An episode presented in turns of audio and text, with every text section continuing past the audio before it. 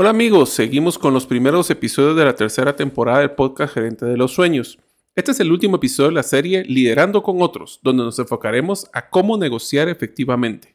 Conoceremos los principales pecados en una negociación, cómo prepararnos para una negociación, por ejemplo, ¿tú sabías que uno de los pecados más importantes en una negociación es dejar dinero sobre la mesa?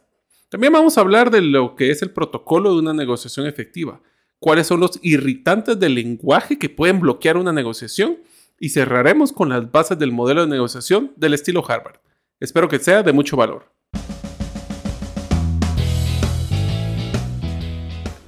Bienvenidos al podcast Gerente de los Sueños, donde le brindamos las herramientas prácticas, competencias e inspiración para que los líderes de impacto cumplan sus sueños.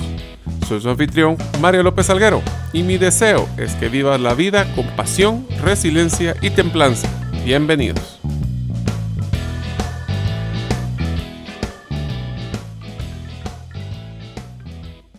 Hola amigos, bienvenidos al episodio número 108 del podcast Gerente de los Sueños. Este es nuestro primer episodio de la tercera temporada. Mi nombre es Mario López Alguero. ¿Y sabías que existen certificados de origen basados en blockchain, llamados NFTs? Que no pueden ser alterados? ¿Te puedes imaginar hacer esto con las propiedades inmobiliarias en nuestros países? Si deseas conocer más de este mundo, puedes hacerlo en mi primer libro llamado 10 razones para invertir en criptomonedas y 5 para no hacerlo. Puedes adquirirlo ingresando a la página gerentedelosueños.com.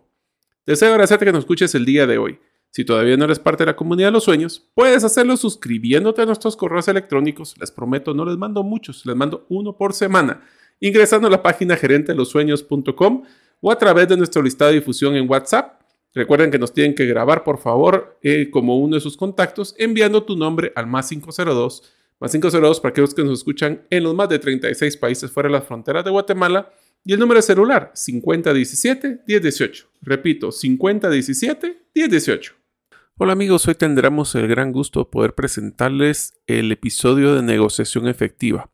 La estrategia que les voy a presentar va basada en unos estudios que realicé cuando trabajaba en la empresa Telus. Específicamente una presentación realizada por Holly Schroth. Así que empecemos. Lo primero que vamos a platicar es qué es una negociación. La negociación se define como un proceso mediante el cual las partes comparten información, utilizan la solución de problemas para lograr soluciones mutuamente beneficiosas. Esa es una buena negociación. También se considera un proceso relacional para lograr un acuerdo o resolver el conflicto a través de la discusión y de la influencia. Como ustedes habrán dado cuenta, el punto importante a que a veces nosotros en la negociación nosotros cometemos un error es cuando no compartimos información y pretendemos que el otro dé todo y nosotros no demos nada. Usualmente esas no son buenas negociaciones. Ahora hablemos de cuáles son los principales pecados o los pecados mayores de la negociación. El primero es conformarse con muy poco. ¿Esto qué quiere decir? Que si nosotros no tenemos claro cuáles son esos márgenes o los, los eh, el mínimo, el medio y el ideal que usualmente manejamos de una negociación, es probable que nosotros lleguemos a un punto de aprobación que ni siquiera esté por el punto más bajo que queríamos hacer. Así que una de las primeras tareas que tenemos que empezar cuando vamos a querer negociar es sacar cuáles esos puntos claves. Yo les diría, voy a adelantarme a un, tema que aprendí en este curso y es, tenemos que no solo definir cuál es el, por ejemplo, si fuéramos a negociar un precio, cuál es el mínimo viable, cuál es el ideal y cuál es el óptimo que quisiéramos, sino que también cuáles son esas cosas que nosotros estaríamos dispuestos a flexibilizarnos o a ceder con tal de obtener lo que nosotros más queremos. He hablado del precio, pero muchas veces para las otras personas tal vez no es el precio, es el valor lo que es más importante. Sigamos con los pecados. Otra cosa es dejar dinero sobre la mesa. A veces nosotros nos enfocamos tanto en el precio que se nos olvida negociar otro tipo de términos, como lo que puede ser los días de crédito, como puede ser algún tipo de descuento, y a veces los descuentos si no los pedimos no nos los van a dar. Otro pecado puede ser alejarse de la mesa cuando hay todavía una buena oferta.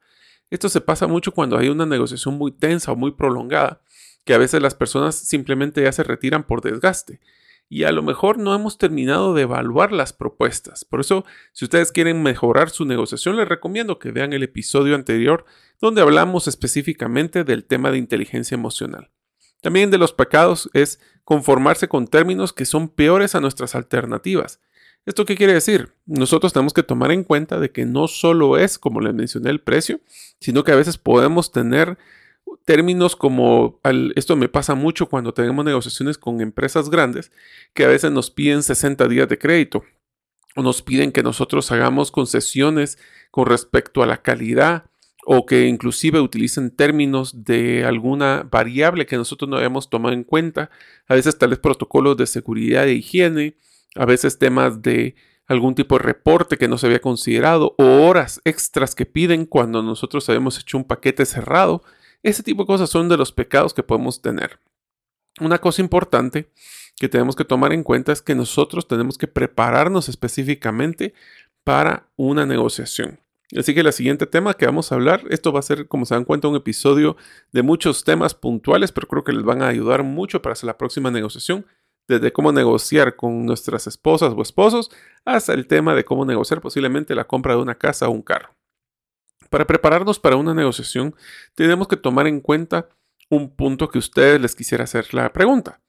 ¿Quién es la persona que quisiéramos que hiciera la primera oferta inicial? Esto usualmente podemos decir siempre que la otra persona haga la oferta. Sin embargo, nos damos cuenta que al dejar nosotros de hacer esa oferta, no aprovechamos uno de los términos más importantes para preparar la negociación, que es el anclaje. ¿Qué quiere decir esto? El anclaje es el punto de partida de la negociación. Entonces, ¿qué significa esto? Si nosotros podemos poner sobre el mar el punto inicial donde vamos a empezar a subir o bajar, va a estar mucho más cercano a nuestras expectativas versus que si la otra persona hace ese punto de anclaje.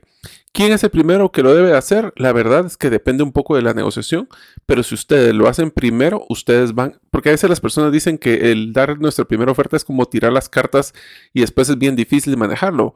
Yo lo considero, en esta capacitación aprendimos que es al revés. Si nosotros hacemos esa primera oferta, vamos a crear ese punto de partida para seguir la negociación. Con mucho cuidado de que si nosotros no conocemos, ya vamos a llegar al punto de importante negociación, pero tenemos que conseguir la información y preguntar antes de poder dar la oferta. Más sin embargo, si nosotros estamos muy alejados de esas ofertas, lo que vamos a hacer es que vamos a crear una disrupción emocional y eso puede ser que sea muy abajo o bueno, muy abajo puede si es que nos conviene o muy arriba y eso puede romper la negociación. El otro punto que tenemos que hablar en una prepararnos es cuál es ese punto de resistencia, o sea, cuál es esa expectativa, cuál es ese ideal que nosotros quisiéramos. Muchas veces no lo pensamos en las negociaciones, simplemente pensamos, bueno, ahí está nuestro mínimo y máximo, pero cuál es ese margen o ese punto ideal que no solo es el de nuevo precio, sino los términos que quisiéramos ahí hablar. ¿Cuál es ese punto aspiracional, el punto óptimo, lo que nos soñaríamos con obtener? Hay uno de los siguientes puntos que tenemos que tener bien claro, que es el punto mínimo. Le van en Estados Unidos BATNA, que es el, la mejor alternativa de una negociación, que es que podemos hablar no solo de una opción, podemos hablar de varias opciones. Por ejemplo, si nosotros estamos dispuestos a ceder en temas de crédito, ¿qué cosas deberíamos de pedirle a la otra persona para que cediera? Voy a adelantar uno de los puntos claves, es que si nosotros cedemos, siempre tenemos que pedir algo a cambio de la otra persona. Si solo cedemos, cedemos y cedemos, no se llega a una negociación que sea balanceada. ¿Qué cosas son los intereses que nosotros, que las personas pueden tener, que tal vez para nosotros son fáciles de ceder, aunque tal vez se vea más difícil porque es algo muy importante para la otra persona, pero que tenemos que considerar. ¿Y cuáles son esos criterios objetivos para poder pedir información? ¿Cuál es la información que quisiéramos saber? ¿Cuáles son los intereses? Por ejemplo, si ustedes ingresan a la página gerente de los sueños.com y entran a casos, van a encontrar unos casos muy bonitos que ustedes podrían utilizar para específicamente de negociación. Yo los invito a que ustedes bajen los, los eh, documentos y que escuchen el video para que ustedes lo practiquen con sus equipos. Lo importante aquí es que antes de negociar tenemos que investigar los valores, los intereses o los protocolos de la otra persona para poder tener mejores herramientas. Esto nos va a ayudar a tener un, posiblemente un modelo mucho más equilibrado en nuestra negociación. Pero, ¿por qué es que las personas pueden, llegar, pueden tener un modelo de acuerdos que sean desequilibrados? es porque posiblemente tienen un diferente punto de vista o enfoque. ¿Cuál es su aspiración o objetivo? ¿Es solo ganar a costa de que yo gano y tú pierdes? ¿O puede ser algo que nosotros no estamos tomando en cuenta? ¿Cuál es esa posición que puede ser un tema que sea de un arranque muy extremo, un punto de anclaje muy bajo? Eso puede suceder. Y también puede ser que yo ah, solicite de que den ustedes muchas más concesiones y yo muchas menos. Lo que queremos nosotros es que evitemos los problemas principales por los cuales las personas no llegan a acuerdos en una negociación. ¿Cuáles son esas, esas razones por las que la gente no llega a acuerdos? Bueno, les mencionaré algunos. Uno de los principales, de nuevo, inteligencia emocional, son las emociones. Puede ser que yo sienta que me están estafando, siento que me están viendo la cara, siento que no confío en la otra persona y obviamente confianza es un tema súper delicado de una negociación. Por eso es que a veces es primero mejor entablar una relación eh, personal o una relación profesional con las personas antes de ponerse a negociar para poder conocer un poco más a la persona. Por eso tenemos que hacer nuestra tarea. Puede ser que nosotros también sintamos que no llegan a un acuerdo a las personas porque tienen intereses insatisfechos o no satisfechos. ¿Esto qué quiere decir? Sienten que no se sienten como que ha llegado a un acuerdo que tenga un valor de ganar para ellos. Puede ser que tengan la percepción de que eh, la otra persona puede ganar y yo puedo perder. Puede ser que estén cuidando su cara o su, reputación. Esto por eso tenemos que tener mucho cuidado de tratar de cuando nosotros queremos negociar, si simplemente atropellamos a la otra persona, esa persona se va a sentir muy mal, inclusive al punto que puede retirarse de la mesa y a veces eso es lo que nosotros no queremos. Otra de las cosas que es increíble que cuando sacamos este curso que fue impresionante, yo no lo había entendido claro, pero es demasiado rápido. Esa palabra demasiado rápido es que a nosotros nos gusta que nos cuesten las cosas. Por eso es que cuando tengamos que ceder, no se trata si es algo que es importante para nosotros o no, es que tanto esfuerzo le costó a la otra persona que tal vez ese punto era muy importante para ellos, lograr ganarlo. Es un tema de, de valor percibido, no necesariamente de valor real que tenemos que tener nosotros. Puede ser también que no se llegue a un acuerdo porque tenemos unas exigencias demasiado rígidas. O es esto o nada. Como dirían los Estados Unidos, my way or the highway. Si no es mi forma, no hay forma. Esto puede ser que nosotros genere esa rigidez. Puede ser que llegue a que si, yo estoy, que me estás pidiendo que yo eh, ceda algún tipo de tema como bajar un poco el precio o dar un descuento, tenemos que pedir siempre algo a cambio. Si no es dar y recibir, sentimos simplemente que estamos perdiendo.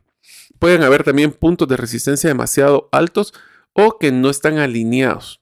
Por eso es que nosotros tenemos que seguir un protocolo de negociación. Estoy dándoles muchas eh, recomendaciones, pero es importante que conozca la metodología completa. Primero, en un protocolo de negociación, ¿qué debemos de tener? Primero, saludos. Primero, conozcamos quién está enfrente de nosotros. Discutamos. Esta es una estrategia que a mí me encanta. El punto número uno es discutir qué es lo que nos tiene aquí, que son puntos en común. ¿Esto qué quiere decir? Por ejemplo, nosotros cuando estamos hablando de una negociación de comprar un negocio, le estamos llegando al punto, empezamos siempre con, eh, bueno, vamos a que tenemos un interés de poder adquirir la empresa y sabemos que la empresa tiene una trascendencia y tiene una historia, hay colaboradores que queremos nosotros mantener, si fuera un tema de mantener, o sea, no hay que mentir, pero simplemente hay que decir claramente qué son esas cosas que son importantes. ¿Será que la persona quiere vender solo porque necesita el dinero o se preocupa por la empresa? Esas cosas que hacen ese, pegamento de inicio va a generar un gran valor. También tenemos que el punto dos es compartir nuestros intereses y preguntar el de los demás. Yo doy un poco de información, que yo pido un poco de información. También compartir y entender las prioridades de los demás. Ok, de los cinco términos que nosotros vamos a hablar de esta negociación, como entregas, precio, distribución, sabores, si fuera un producto así tipo gaseosas. Entonces, ¿cuáles son ese, el orden que tiene prioridad para eso? Bueno, a mí lo que más me interesa es tener la mayor cantidad de puntos de venta y estoy dispuesto a ceder el precio. Ah, ok, ya entendí un poco las prioridades. Yo les recomiendo el siguiente punto que es muy importante, es resumir y aclarar. Hagamos muchas preguntas para estar sumamente claros. En una negociación, el preguntar, pues primero, si la otra persona no quiere ceder, pues lo que va a generar es que se cree una barrera. Pero encontremos cuáles son esas preguntas que pueden hacerle clic a las personas. Hablemos de una oferta propuesta y, una, o propuestas múltiples que sean el valor. Tal vez no podemos hacer un paquete de solo precio, pero en vez del 20% que me pides, puedo darte un 10%, pero puedo darte otro tipo de cosas. Tú que me vas a dar, me das garantía de pedidos. Ese tipo de las negociaciones, las mejores negociaciones, se basan en un tema de valor integral, no solamente de obtener un beneficio de una persona y que la otra no gane. En unos momentos continuaremos con el episodio. ¿Sabías que hemos desarrollado tres talleres que podemos impartir de forma presencial o híbrida? y que pueden crear un gran impacto en acelerar tu negocio? Estos talleres son el modelo de Storybrand, cómo podemos simplificar nuestro mensaje para separarnos de la competencia y así cerrar más negocios. El segundo es cómo crear un embudo de ventas que motiva al cliente a comprar múltiples veces, así como crear un embudo inverso para vender los productos que tengo y no los que quisiera tener. Y finalmente el programa de cultura de relevancia, cómo lograr que todos los miembros de la empresa se comprometan con nuestra estrategia y lograr así llegar a nuestros objetivos que nos proponemos en el negocio. Todos los talleres se imparten de manera práctica, con guías del participante y tareas para que ejecutemos lo aprendido y no solo tengamos otro webinar. Para más información puedes ingresar a la página gerentedelosueños.com. Ahora continuamos con el episodio. Tenemos que permitir que otras personas hagan preguntas y dar el tiempo a veces de descanso para poder procesar toda la información que estamos gestionando. También tenemos que volver a concentrarnos y unirnos en los temas. Es bien fácil que en una negociación se, se vuelva una conversación dispersa de muchos temas y por eso siempre es bueno lograr hacer un reenfoque para poder eh, salir de los problemas, así también no regresar a los mismos y recordar cuando se soluciona uno. También tenemos que considerar esos eh, acuerdos o lo que puede venir después de la negociación. ¿Qué quiere decir esto? ¿Queremos seguir este tipo de relación con esta persona por mucho más tiempo? Entonces tenemos que tomar en cuenta que tal vez puede ser que cedamos en este, en este primer pedido, yo, lo utilizaba, por ejemplo, cuando hacíamos ventas eh, o queríamos generar clientes y no solo ventas, donde lo que hacíamos era negociar con los clientes tal vez un buen descuento en el primer pago o en el primer pedido, pero gestionando una garantía de precios y de pedidos futuros. Eso lo que nos iba a dar es una, pues una, una, mejor flujo de caja y nos iban a poder ayudar a tener negocios de clientes y no solo ventas individuales. Ahora, hablamos un poco de lo que era la oferta inicial. Entonces, ¿qué es el tema de los puntos de la oferta inicial? Primero, la metodología que estamos presentando recomienda que hagamos la primera oferta si estamos preparados. Eso lo que va a generar es que va a establecer las expectativas y el tono de la negociación. Esto lo puedo ejemplificar con un tema muy interesante, que decimos, ¿cuál es el valor que una persona está dispuesta a pagar por una empresa? Piensen como que fuera, ¿qué, qué valor está dispuesta a pagar una persona por su carro? Pues no es todo lo que ustedes les hayan metido de coqueterías, no es el tiempo que ustedes le hayan dedicado, eh, por ejemplo en el caso de la empresa, el tiempo que sacrificaron. Lo que, va, lo que vale una empresa es lo que alguien más está dispuesto a pagar. ¿Y eso qué quiere decir? Nosotros podemos decirle, y eso es una cosa que aprendí cuando, hicimos, cuando aprendí a evaluar empresas, y es que dice que la diferencia entre el precio que está pensando el comprador y el precio que está pensando el vendedor, la diferencia entre más grande, más difícil va a ser la negociación al punto de ruptura de no llegar a un acuerdo. Si están bastante cercanos entre un precio del comprador y el vendedor, realmente se va a hacer una negociación bastante fluida y serán otros términos los que tendrán que definir. Tenemos que pensar eh, que cuando hacemos una oferta, tenemos que justificarla con términos sólidos para evitar y eviten ese rango entre tanto y tanto Definamos un punto de anclaje fijo y sobre eso podemos movernos. A veces es, clave y crítico poder utilizar el silencio, ya que esto nos va a ayudar a que las personas o piensen que estamos nosotros procesando o veamos tiempo a las personas para poder procesar la información recibida. Recuerden que tenemos que hacer las ofertas después de haber establecido la relación y verificado nuestras hipótesis de lo que se necesita y lo que se quiere tenemos que tratar de pues evitar aprobar una propuesta temprana o extrema de la otra parte, ya que primero estamos con el tema del esfuerzo. Es decir, las personas, eh, nosotros pues, les decimos que sí a una oferta, pueden pensar que estamos dejando mes, eh, dinero sobre la mesa y repensar su propuesta. Así que tiene que haber un poquito de, de concesión. Ahora, la pregunta es, ¿cómo vamos a hacer estas concesiones? Y esto es sumamente importante. Lo primero es que tiene que existir un, patrón para evitar la unilateralidad. ¿Qué quiere decir esto? Si tú me, pides que yo sea algo, ¿cuál es? Idealmente que me pidas, que pidas algo que es importante para ti. ¿Qué tal si yo te pido algo que sea importante para mí y tratar de ser recíproco? También tenemos que tomar en cuenta la magnitud. De principio tenemos que tener una justificación clara para la oferta. Y pensemos en el futuro podemos reducir gradualmente, de nuevo, por un tema de la percepción de esfuerzo.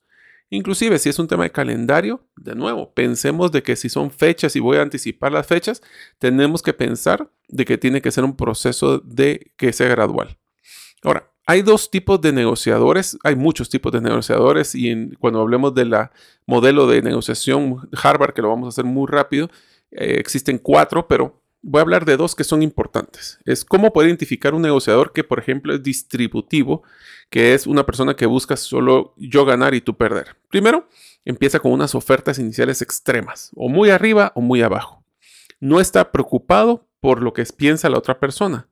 Le falta de preguntas e información reveladora, no le gusta ceder nada y hace muy pocas concesiones versus una persona que puede ser un negociador integrador, donde busca oferta de aperturas razonables, que está mostrando preocupación por el otro lado, hace preguntas y revela información y hace una compensación de sus prioridades. Esto lo que nos va a decir es un poquito qué tipo son las, el tipo de personalidades con las que vamos a encontrar. Una de las cosas que también hablamos mucho de hacer preguntas, pero ¿qué tal si empezamos con algunas preguntas para poder resolver problemas? Empecemos con el primer tipo. Uno es preguntas abiertas. ¿Qué opinas de nuestra propuesta, por ejemplo? Para que las personas se expresen. Eh, ¿Por qué crees esto? Otra pregunta puede ser una pregunta progresista. Después de hacer eh, esta evaluación, eh, nos podemos, nos hemos has demostrado una preocupación. ¿Podrías confirmarnos cuál es para que podamos discutirla? Algunas preguntas de ventana. ¿Me puedes decir cómo llegó a esta conclusión? ¿O cómo te sientes acerca de mi propuesta, que es una modelo de medición? O alguna otra que puede ser una resolución de problemas como ¿qué podemos hacer para resolver esto? Siempre ¿qué podemos? No ¿qué puedes hacer? Esto lo que vamos a ayudar es evitar a tener preguntas pobres como preguntas cerradas. Eh, está, está, ¿Va a aprobar o no va a aprobar mi propuesta? ¿Esto es lo que quiere? Versus cuáles son sus intereses. O preguntas cargadas son estos los únicos términos que va a aceptar. O sea, desde el momento como la, acabo de escribir suena como pesado. Algunas preguntas aclaradoras, como ¿no crees que hemos pasado suficiente tiempo discutiendo esta propuesta tuya? Es así, puede generar mucho ruido. O preguntas eh, capciosas, como por ejemplo, eh, así es como lo veo. ¿No está de acuerdo? Uno de los puntos importantes también en una negociación es la forma en que nosotros nos expresamos. Ya se dieron cuenta la diferencia entre unas preguntas que bloquean y unas que abren. Y hay uno de los temas que a mí me gustó mucho en esta eh, propuesta y esta metodología que habla de los irritadores del lenguaje. Como por ejemplo, etiquetar negativamente a una persona. Cuando estamos negociando, lo que menos queremos decir es que usted no está dispuesto. Es que usted no está mirando a mi lado. Es que son personas, ustedes son personas injustas. Solo ahí etiquetamos a la persona negativa y va a generar mucho bloqueo. Otro que puede decirle, decirle a la otra persona qué es lo que debe hacer. Usted necesita hacer esto. Yo creo que tú deberías. Usted debe de hacer esto. Es mejor si tú haces esto. Sé que puedes hacer esto. Eso es como que estuviéramos eh, imponiendo nuestro punto de vista. Otro puede ser apelando a una fuente superior. Y no estoy hablando de, de alguna religión. Estoy hablando de, por ejemplo, cuando nosotros decimos es que no voy a tomar una decisión porque necesito el punto de vista de la persona legal o eh, voy a buscar en las personas de la organización o de mi jefe si necesito aprobarse. estamos sentados ahí como negociadores, tenemos que poder el empoderamiento para poder eh, tomar decisiones hasta cierto punto. Entonces, eh, por ejemplo, otra de las cosas que podemos usar en el lenguaje o que irrita o irritadores del lenguaje es etiquetar el propio comportamiento como superior. Estoy, yo estoy siendo razonable, usted no. Este es un buen trato, ¿no lo cree? Sé que lo estoy haciendo para el beneficio de ambos. Hmm, no sé. Otra de las cosas que también puede ser irritador del lenguaje es ser mal educados. Como por ejemplo estar interrumpiendo y decir sí, pero. El sí, pero, o fíjese, en el caso de Guatemala, saben que ese es un tema muy difícil. Pero con respecto, a, con todo respeto, o sea, con todo respeto significa que les van a dar palo. Eh, ese es mi punto. O sea, como recalcando, yo estoy en lo, en lo correcto. Estoy tratando de ser razonable y hacerle entender. Suena feo desde el momento. Y esto considero que puede ser bueno para ti. En general, nosotros estamos dándonos cuenta de que el lenguaje es sumamente es importante. Pero el lenguaje es solo una parte. ¿Qué otros comportamientos pueden causar que las personas se cierren? Por ejemplo, no abordar un comentario de otra persona. ¿Qué quiere decir esto? Alguien dice un comentario, ustedes lo ignoran y siguen hablando del tema anterior. O estar interrumpiendo, o decir, estar diciéndole a las personas qué hacer o vender en vez de tratar de llegar a un consenso o conseguir información. Hablar encima de las personas, interrumpirlos, eh, atropellarlos totalmente. No reconocer los logros que hemos realizado o inclusive hacer algún tipo de mensaje incoherente. Es por esto que nosotros hablábamos de que los puntos claves para, para hacer una buena negociación tiene que ser basarse en la confianza. Y esa confianza, pues obviamente, si quieren ustedes eh, entender un poco más, se lo pongo de forma sencilla, es como lo dice Franklin Covey, es como que fuera una cuenta monetaria, donde nosotros vamos a ir aportando de la negociación, cediendo, haciendo consensos para poder ganar esto y es como que estuviéramos haciendo depósitos monetarios. Pero en el momento que nosotros tratamos de tener una, una agenda oculta o la otra persona se da cuenta que hay intereses que nosotros no estamos diciendo, eh, vamos a hacer un retiro. Pero lastimosamente esos retiros vienen en multiplicadores de 5 de 10. O sea, lo que me tardé cinco veces en generar confianza con un mal comportamiento como esto, podemos hacer que se salgan cinco veces la confianza que estamos haciendo. Es por eso que nosotros también, como les digo, podemos hablar de las eh, formas de, de conflicto. No me va a dar tiempo en el podcast para mencionarlos todos, pero se los comento. Hay una base de una matriz donde hablamos sobre la preocupación por otros y la preocupación por uno mismo. Ahí podemos hablar de que si tenemos alta preocupación en nosotros y en los otros, hablamos que es un colaborador. Si es una persona que está intermedia entre los dos, o sea que se preocupa eh, en balance por ambos, es conciliador. O si tiene poca preocupación o por otros y por nosotros mismos, es un evitador. Una persona que puede tener mucha preocupación por otros, pero tiene poca preocupación por nosotros mismos, es un acomodador o el extremo es, si solo me preocupo por mí, es un competidor. Y es por esto que en resumen hablamos de las mejores prácticas de negociación. Número uno, evitemos asumir una posición rígida. Seamos flexibles, pero seamos claros de qué es lo que tiene valor para nosotros y para otras personas. demos prioridad a nuestros propios problemas y a los de la otra parte, si los hemos escuchado busquemos compensaciones, armemos paquetes. Si a ustedes les encanta ver cómo negociar, busquen el precio de la historia o alguno de los, de los, de los programas de, de compra de antigüedades donde ellos tienen una estrategia clara de decir, ok, este vale 100, el otro vale 100, pero si me llevo los dos, me llevo por 150. Eso significa armar paquete y mantener posiblemente o idealmente todos los temas que son importantes sobre la mesa. Consideremos el tiempo, la presentación y el tono al colocar la primera oferta, ya que se va a ser el ancla. Tenemos que ser claros en la comunicación y de las concesiones. Siempre pidamos reciprocidad. Tenemos que enfatizar los puntos que están en común, porque a veces cuando tenemos negociaciones muy largas, se nos olvida y nos frustramos y queremos ya salir corriendo. Recordemos constantemente cuál es ese pegamento que tenemos en este proceso de negociación, ya que eso va a minimizar la diferencia, especialmente desde el principio, y va a mantenerse en el tiempo. Tenemos que tratar de evitar los problemas de emociones, especialmente con temas de dinero. Tenemos que ser firmes en nuestras metas, pero flexibles en cómo alcanzarlas. Evitemos engañar. Seamos claros, coherentes y evitemos agendas ocultas. Tenemos que adaptar la estrategia al estilo de la otra persona, no la nuestra y tenemos que ver cuáles son esas señales no verbales. Y ahí sí tenemos que buscar mucho, conocer eh, la comunicación no verbal o la comunicación de nuestros cuerpos y consideremos cómo esta negociación lo que va a hacer es generar una relación a largo plazo con la otra persona. Esto nos va a ayudar, les acabo de dar un bombardeo, lo sé, pero es una estrategia o un tema que me gustó mucho. Voy a cerrar el capítulo de hoy solo con mencionando cuáles son los cuatro fundamentos del método de negociación de Harvard.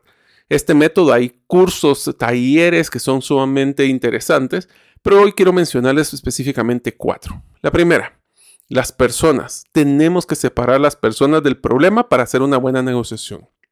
Número dos, los intereses. Tenemos que concentrarnos en los intereses y no necesariamente en las posiciones de las personas.